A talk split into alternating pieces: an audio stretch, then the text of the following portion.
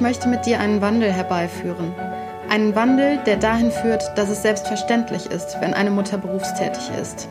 Der dahin führt, dass Mütter eine echte Wahlmöglichkeit haben, ob, wann und wie viel sie arbeiten, ohne verurteilt zu werden. Einen Wandel, der dahin führt, dass Mamas stolz sind auf das, was sie leisten und so die wertvolle Zeit mit ihren Kindern noch mehr genießen können. Wie können wir diesen Wandel lostreten? Indem wir uns gegenseitig befähigen, Wissen teilen, zusammenhalten, uns gegenseitig stärken. Lass es uns starten, und zwar jetzt. Ich bin Elu Falkenberg, Mama von drei Kindern und im beruflichen Glück. Seitdem ich mein berufliches Glück wiedergefunden habe, fühle ich mich so viel wohler und habe eine deutlich höhere Lebensqualität. Und auch meine Kinder profitieren davon, denn ich bin ausgeglichener und kann viel besser auf sie eingehen. Ich möchte, dass auch du als Mama dein berufliches Glück findest, um noch ausgeglichener und zufriedener zu sein, damit du die kostbare Zeit mit deinen Kindern noch mehr genießen kannst. Deshalb stelle ich dir in diesem Podcast Möglichkeiten vor, wie du die Stolpersteine auf dem Weg zum beruflichen Glück überwinden kannst.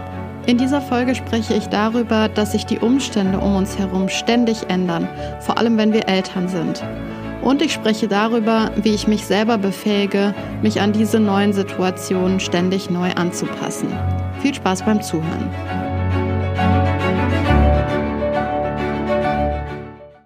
Hallo und herzlich willkommen zur fünften Podcast-Folge von Mama im Beruf. Ja, es ist die fünfte Folge insgesamt, aber die erste im Jahr 2020. Ich hoffe, du bist gut ins neue Jahr gestartet und vielleicht hast du dir ja auch einiges vorgenommen, was du in diesem Jahr anders machen möchtest oder was du anfangen möchtest. Das machen ja viele, dass sie den Jahresstart nutzen, um sich Dinge für das neue Jahr vorzunehmen. Also sei es mehr Sport zu treiben oder gesünder zu essen oder weniger Fernsehen zu gucken, was auch immer. Also wir gucken ja oft darauf, was wir selber verändern können. Und das ist auch gut, das hat auch total seine Berechtigung. Wir sind ja alle selbstwirksam. Worauf wir aber in meinen Augen auch mal gucken sollten, ist die Frage, schaffen wir es, uns an den Wandel, der um uns herum passiert, anzupassen? Denn gerade mit Kindern passiert es ja ständig, dass wir vor neuen Umständen stehen oder vor ja, veränderten Gegebenheiten. Die Kinder verändern sich total, die Bedürfnisse der Kinder verändern sich und daran müssen wir Eltern uns anpassen. Und da können wir eben mal gucken, ob wir in der Lage dazu sind, uns an diese veränderten Umstände anzupassen. Umstände ändern sich ja immer. Es lohnt sich immer darauf, ähm, auch zu reagieren und ja, sich die eigene Situation so zu schaffen, dass sie für einen passt. Es gibt ja auch diesen Spruch, uh, what got you here won't bring you there.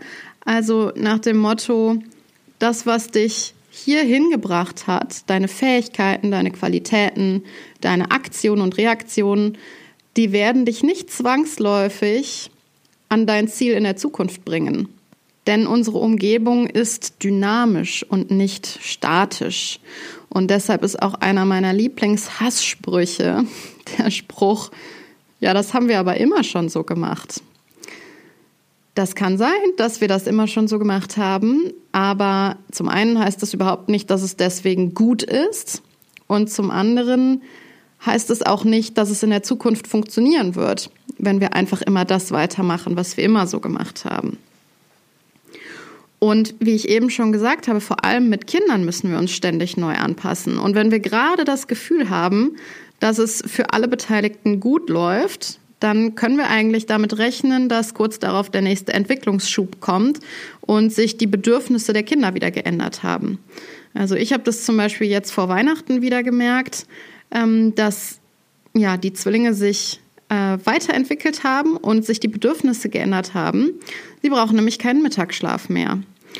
Und das klingt erstmal wie eine triviale Veränderung. Das hat aber zur Folge, dass ich im Durchschnitt vier Stunden weniger pro Woche arbeiten kann. Und das ist ja schon eine erhebliche Veränderung für mich. Also es lief nämlich vorher gerade eigentlich so, dass ich dachte, das passt gerade perfekt äh, für die Arbeitsbedingungen von meinem Mann. Meine Arbeitsbedingungen sind gut.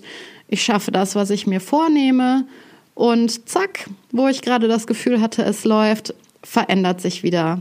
Eigentlich eine Kleinigkeit, die aber große Auswirkungen hat. Und deshalb sind mein Mann und ich gerade wieder in der, in der Findungsphase ähm, ja, und sind dabei, in den lösungsorientierten Modus zu gehen, um zu gucken, was passt jetzt für uns am besten. Also für uns alle, sowohl für die Kinder als auch für uns beide. Und das ist auch direkt die erste Reaktion, die ich ausführe, wenn solche veränderten Umstände auftreten. Ich gehe in den lösungsorientierten Modus. Also ich versuche nicht ewig beim Problem zu bleiben und mich selber zu bemitleiden, dass ich jetzt vier Stunden die Woche weniger arbeiten kann, sondern ich gucke, welche Optionen es gibt, um die Situation jetzt wieder so anzupassen, dass sie für uns alle passt. Also ich habe zum Beispiel überlegt, ob ich jetzt abends die vier Stunden irgendwie arbeiten kann, äh, mein Mann früher nach Hause kommt und dann die Kinder übernimmt oder ob ich noch einen Tag Betreuung ähm, pro Woche mehr organisieren kann oder ob mein Mann vielleicht noch einen Tag mehr übernehmen kann oder ob ich die vier Stunden überhaupt brauche oder ob vielleicht auch zwei reichen ähm, zusätzlich. Also ich gehe da wirklich jetzt mit meinem Mann alle Optionen durch, um die Situation wieder so anzupassen, dass sie für alle Beteiligten passt. Also sowohl für die Kinder als auch für meinen Mann und mich. Der große Vorteil daran, häufig in diesen lösungsorientierten Modus zu gehen, ist, dass man sich wirklich sehr selbstwirksam fühlt. Also man kriegt schnell das Gefühl, dass man selber in der Lage ist, sich sein Leben so anzupassen, wie es für einen selber am besten passt. Und ähm, mich befriedigt das immer sehr, dieses Gefühl, meine Probleme selber lösen zu können. Ein kleiner Nachteil an dieser Sache, wenn man häufig in den lösungsorientierten Modus geht, kann sein, muss aber nicht, kann sein, dass man ständig durch die Welt rennt und scannt, wo kann ich noch was verbessern. Und auch das kann man jetzt positiv sehen, dass man ähm, halt immer in so einem Optimierungsmodus ist. Ähm, das kann aber auch ein bisschen zu so einer Ruhelosigkeit führen. Also ich persönlich, ich mag das gerne. Ich gucke gerne auf Dinge, die ich noch verbessern und optimieren kann. Aber mm, also das ist halt abhängig von den eigenen Bedürfnissen. Wenn man zwischendurch ähm, das Bedürfnis hat, einfach mal zufrieden mit irgendwas zu sein, dauerhaft, dann kann man eben gucken, dass man diesen lösungsorientierten Modus nur anwendet, wenn man wirklich einen Leidensdruck hat. Jetzt ist es bei mir aber so, und ich glaube, vielen anderen geht es da ähnlich dass ich mentale Kapazität brauche, um in diesen lösungsorientierten Modus zu gehen, um mich eben auf neue Situationen einstellen zu können und mich anpassen zu können. Und ich habe dafür jetzt vor anderthalb Jahren ungefähr angefangen, ganz viel zu reduzieren. Und damit meine ich nicht nur, aber vor allem materielle Dinge. Ich habe ganz, ganz viele materielle Dinge hier reduziert bei uns zu Hause, weil es einfach vor anderthalb Jahren ungefähr so war, dass ich gefühlt den ganzen Tag aufgeräumt habe, den ganzen Tag Entscheidungen treffen musste, wo kommt was hin, wo sortiere ich was hin. Und es sah trotzdem immer chaotisch aus. Und da war mir irgendwann einfach meine Zeit zu schade für und ich habe wirklich gemerkt, dass mir mentale Ressourcen fehlen. Und ich habe, wie gesagt, daraufhin angefangen, hier ganz viel zu reduzieren. Ich habe äh, zwei komplette Autoladungen voll an materiellen Dingen aus unserem Haushalt ähm, an die Diakonie gespendet. Ich habe einiges verschenkt. Ich habe äh, auch manches wegschmeißen müssen, was halt nicht mehr gut war. Und ich achte halt jetzt darauf, dass auch nicht so viel Neues reinkommt. Aber das Ganze ist halt wirklich ein Prozess. Ich mache das halt, wie gesagt, seit anderthalb Jahren immer wieder, dass ich gucke, was brauchen wir hier eigentlich wirklich und was kann ich reduzieren. Weil für mich ist es wirklich so, dass wenn ich im Außen ähm, einigermaßen klare Strukturen habe, dass ich im Inneren dann auch klarere Strukturen haben kann und auch mehr Kapazität einfach. Also ich habe mal von so einem Modell gehört, das nennt sich Entscheidungskonto. Ich glaube, von Tim Ferriss ist das ursprünglich. Und er geht halt davon aus, dass wir Menschen ein Kontingent an Entscheidungsmöglichkeiten ähm, haben oder sagen wir mal, jeden Tag haben wir ein bestimmtes Kontingent für Entscheidungen. Und wenn wir halt schon jeden Tag morgens aufstehen und zehn Minuten vorm Kleiderschrank stehen, weil der so voll ist und wir uns nicht entscheiden können, was wir anziehen wollen, dann geht da halt schon super viel Entscheidungsfähigkeit bei drauf. Und das ist zum Beispiel auch eine Sache, die ich so nicht hinnehmen wollte. Ich wollte nicht meine Entscheidungskraft für ähm, so viele materielle Dinge und für das Wegsortieren und äh, ja Aufräumen verschwenden. Also ich gucke jetzt wirklich ganz verstärkt darauf, was brauchen wir, was brauche ich wirklich und was kann ich reduzieren. Und wie gesagt, damit meine ich nicht nur materielle Sachen, sondern auch Aktivitäten. Also ich habe zum Beispiel auch bei, bei meinen Aktivitäten geguckt, was möchte ich da wirklich weitermachen, was macht mir Spaß, was bringt mir einen Mehrwert ähm, und alles andere habe ich eben entweder auf Eis gelegt oder komplett aufgehört. Das ist alles äh, unter dem Motto mehr Zeit statt Zeug. Und ich versuche im Moment die Zeit so zu leben, dass ich mich auf meine beiden Fokusthemen konzentrieren kann. Und meine Fokusthemen sind zum einen meine Familie, meine Kinder und mein Mann und meine Arbeit. Das sind zwei Dinge, die mir extrem wichtig sind. Und ich möchte halt mein Zeitkonto sozusagen auf diese beiden Dinge aufteilen. Also ich frage mich eigentlich bei allen Sachen, die ich mache, passt das jetzt gerade zu deinem Fokus, zu dem, was du machen möchtest oder eben nicht? Und es gibt eben auch manche Sachen, die zahlen nicht direkt auf meinen Fokus ein, wenn ich zum Beispiel Sport mache oder wenn ich mich mit Freunden treffe. Aber das führt dazu, dass ich ausgeglichener bin und dass ich dann die Familienzeit oder auch meine Arbeit viel mehr genießen kann. Also indirekt zahlen sie schon auf diese beiden Fokusthemen ein. Wenn das aber nicht der Fall ist, dann gucke ich immer als erstes, kann ich das reduzieren oder streichen. Also vor allem bei so Haushaltsthemen kann ich oft für mich sagen, nee, kann ich einfach lassen. Also ich muss jetzt nicht unbedingt noch saugen, bevor Besuch kommt. Ähm, oder ich gucke halt, was ich kombinieren kann.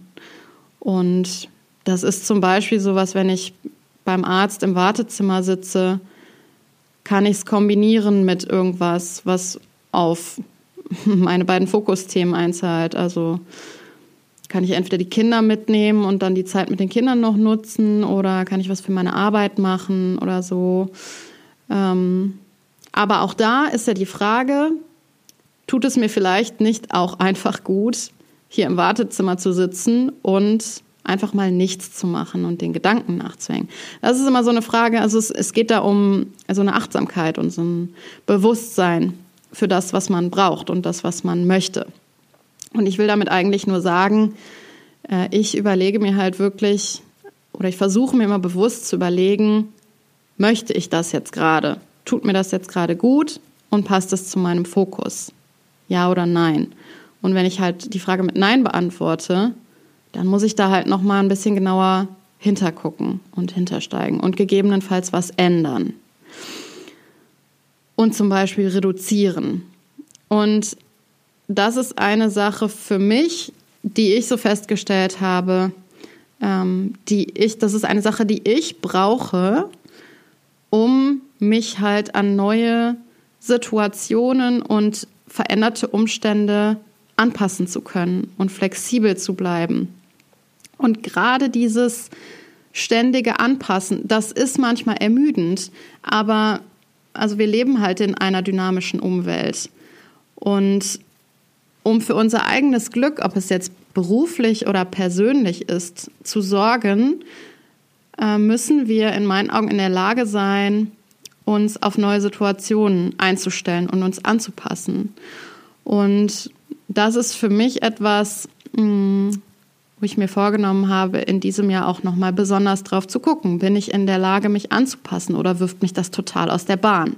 Und wenn mich das total aus der Bahn wirft, dann muss ich gucken, was brauche ich, um flexibler reagieren zu können und ähm, um mich anpassen zu können. Und das ist das, was ich abschließend dir noch mit auf den Weg geben möchte. Es kann sein, dass du ganz andere Sachen brauchst, um in den lösungsorientierten Modus zu gehen und dich auf neue Gegebenheiten und neue Situationen einzustellen. Gucke nur selber, ob du im Moment in der Lage bist, das zu tun. Und wenn du merkst, dass dich das total stresst, auf geänderte Umstände zu reagieren, dann geh mal wirklich tiefer rein und gucke, was du brauchst, um diese Fähigkeit ausbauen zu können, dich flexibel anpassen zu können. In dieser Folge habe ich dir erzählt, was ich brauche, um mich an mein sich ständig veränderndes Umfeld anzupassen. Was brauchst du dazu? Ich bin total neugierig und freue mich, wenn du das mit mir teilst. Du kannst mir dazu entweder eine E-Mail schreiben an hallo@mamaimberuf.de oder wir verlinken uns über Instagram. Dort findest du mich unter @elu, also E L O U unterstrich Falkenberg. Ich freue mich auch, wenn du mir eine Bewertung dalässt auf Spotify oder iTunes. Dann kann der Podcast nämlich leichter gefunden werden. Bis zum nächsten Mal.